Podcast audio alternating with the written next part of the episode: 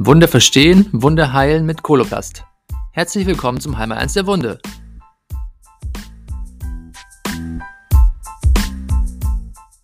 Mein Name ist Sherman Popin und in der heutigen Folge spreche ich mit Susanne Kanja, Ärztin für Allgemeinmedizin und Chirurgie, über das Thema moderne Wundverbände. Susanne. Hallo. Wie geht's? Gut. Sehr schön. Wir sind heute das zweite Mal schon zusammen bei dem Podcast. Freut mich, dass du da bist. Heute haben wir das Thema moderne Wundverbände.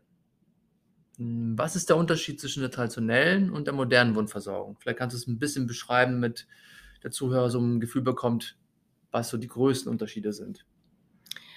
Also bei der traditionellen Wundversorgung äh, wird ein Pflaster zum Beispiel auf die Wunde geklebt, damit keine Bakterien oder kein Schmutz da reinkommen. Und dieses Pflaster äh, saugt das Exudat, also die Flüssigkeit, die die Wunde produziert, auf.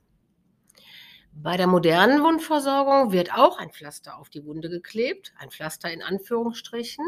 Das Dieses darf unser Produktmanagement-Team nicht hören. Wir dürfen nur Wundverbände sagen.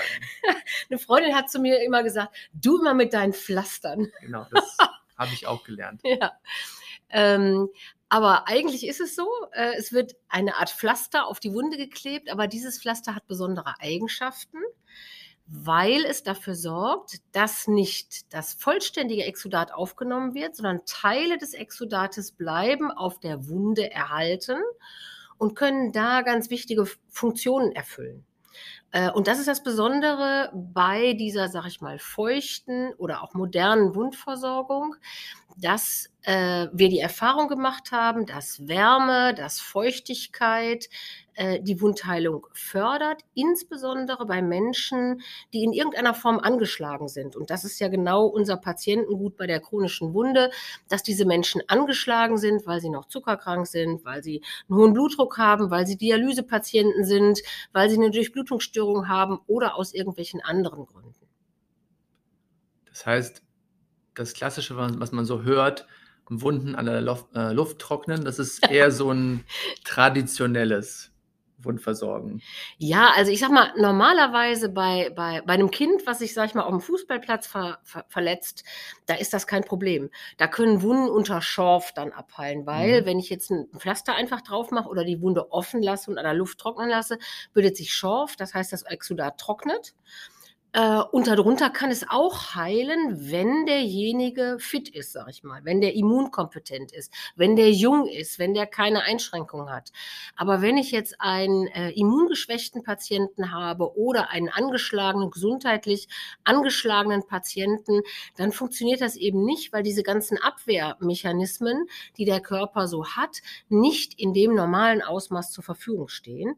Äh, und äh, dann sollte man wirklich eine feuchte Wundbehandlung machen, wenn die Durchblutung in Ordnung ist. Das ist immer die Voraussetzung, äh, damit die Wunde anständig heilen kann. Okay. Und jetzt, wir haben gesagt, klassische Pflaster kennen wir alle. Was sind genau moderne Wundverbände? Ja, so ein paar Beispiele, die, häufigst, die häufigsten vielleicht am einfachsten. Okay, ähm, man kann jetzt, sag ich mal, verschiedene Gruppen. Also wir können jetzt nicht auf alle Wundverbände ja, genau, eingehen. Genau. Dann reden die wir Gruppen, noch in drei Tagen weiter. Kategorien, genau. das wollen wir alle nicht. Äh, und keiner will auch drei Tage zuhören. Also man kann, man kann die Verbandstoffe in große Gruppen einteilen. Man hat einmal Verbandstoffe, die, sag ich mal, dazu geeignet sind, in die Wunde hineingelegt zu werden, insbesondere. Die benötigen dann aber noch etwas oben drüber, was, was das Exudat zusätzlich aufsaugt. Und es gibt eben Wundverbände, die so sowohl in die Wunde hinein können, als auch als Wundabdeckung benutzt werden. Die äh, äh, eine große Gruppe äh, der Wundverbände sind die Schaumverbände. Diese Schaumverbände haben die Eigenschaft, die Wunde von außen gegen Kontamination, gegen Bakterien, gegen Dreck und so weiter zu schützen. Ähm, Manche können sich in die Wunde hineinwölben äh, und äh, auch einen Höhenunterschied ausgleichen, wenn da jetzt eine Wundhöhle ist. Äh, manche können das nicht. Aber die besondere Eigenschaft dieser Schaumverbände ist eben, dass sie Exudat aufsaugen können ohne dass die Oberfläche der Wunde völlig austrocknet. Das ist die besondere Eigenschaft bei den feuchten Wundverbänden. Ich habe immer einen leichten Feuchtigkeitsfilm auf der Wunde. Ähm, wenn jetzt aber die, die Mulde zu groß ist oder wenn jetzt Taschen da sind oder wenn jetzt dieser Schaumverband nicht in der Lage ist, die, ähm, diesen Höhenunterschied auszugleichen, weil er sich nicht in die Wunde vorwölbt, dann brauche ich einen Wundfüller. Äh, und äh, das sind in der Regel Alginate oder Hydrofasern äh, oder auch bestimmte Staumverbände, die dafür geeignet sind, um sie in die Wunde hineinzulegen. Okay, zwei Fragen noch ähm, zu den Schaumverbänden. Was heißt Höhenunterschied?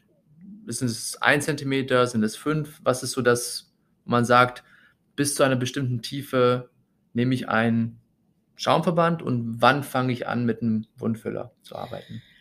Also das ist unterschiedlich, äh, das hängt vom Hersteller ab. Ich kann jetzt nur für Koloplast sprechen und äh, da ist es so, dass Wunden, die tiefer sind als zwei Zentimeter, einen Wundfüller benötigen.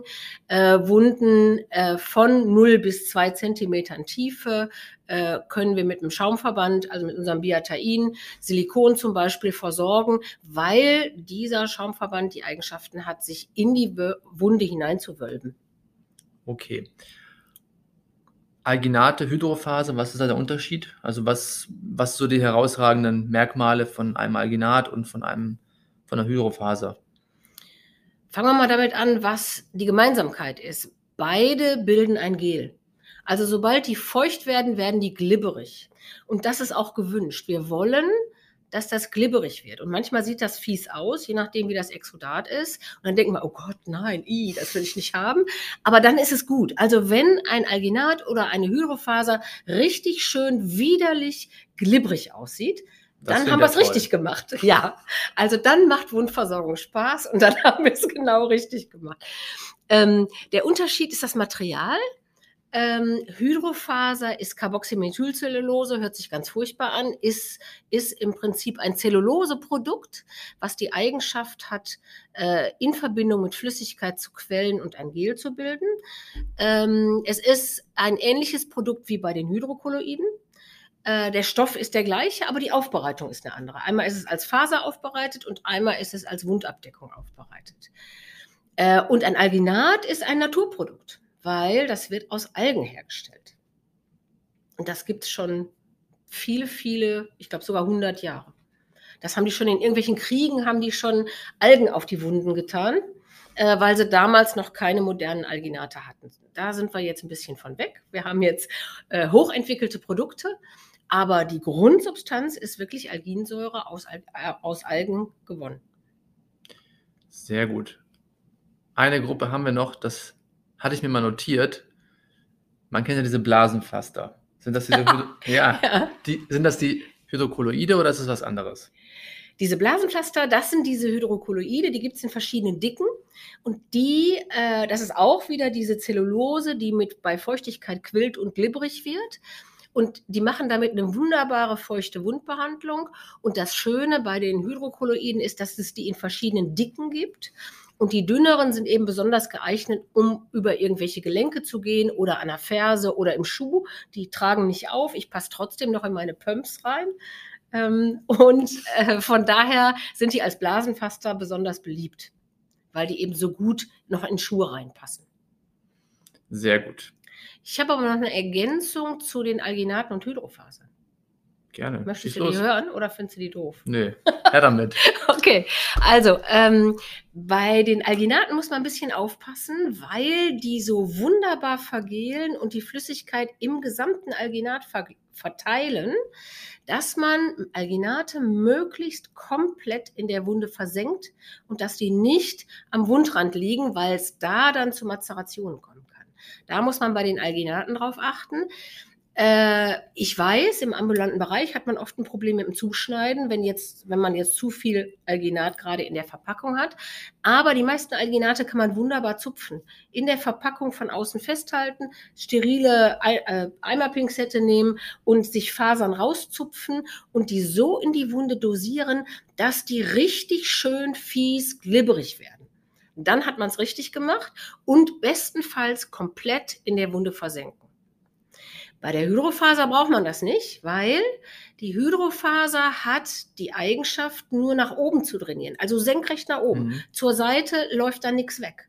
Das heißt, die kann ich komplett auf die Wunde legen. Die kann ich auch komplett in der Wunde versenken. Das kann ich machen, wie ich will. Da brauche ich nichts zuschneiden, da brauche ich nichts drauf zu achten. Das heißt, wenn ich Probleme am Wundrand habe, wenn der Wundrand irgendwie matschig, aufgeweicht, mazeriert ist, dann ist die Hydrofaser das ideale Produkt, weil sie den Wundrand schützt und nur senkrecht nach oben die Flüssigkeit in den saugenden Verband ableitet. Sehr gut. Vielen Dank. Wenn ihr noch weitere Details zu sowas haben wollt, also zu den ganzen Schaumverbänden, Hydrofasern, Alginaten, können wir euch äh, ein, eine Webinarserie ja, empfehlen. Und zwar auf coloplastprofessional.de unter Veranstaltungen könnt ihr euch anmelden. Das ist eine vierteilige Serie von ähm, jeweils 45 Minuten. Und da könnt ihr euer Wissen vertiefen muss ich einmal korrigieren, sind, sind anderthalb Stunden, nicht 45 Minuten, Tja. 90 Minuten. Okay, 90 Minuten. Noch besser, noch mehr Details, noch mehr Tiefe, noch mehr Fragen. Denn beim Podcast kann man Sachen in einer Richtung geben und die Fragen könnt ihr dann in einem Webinar auch stellen. Das heißt, da könnt ihr euch anmelden auf der Webseite coloplusprofessional.de. Susanne, vielen Dank für heute und äh, bis demnächst mal. Ja, tschüss.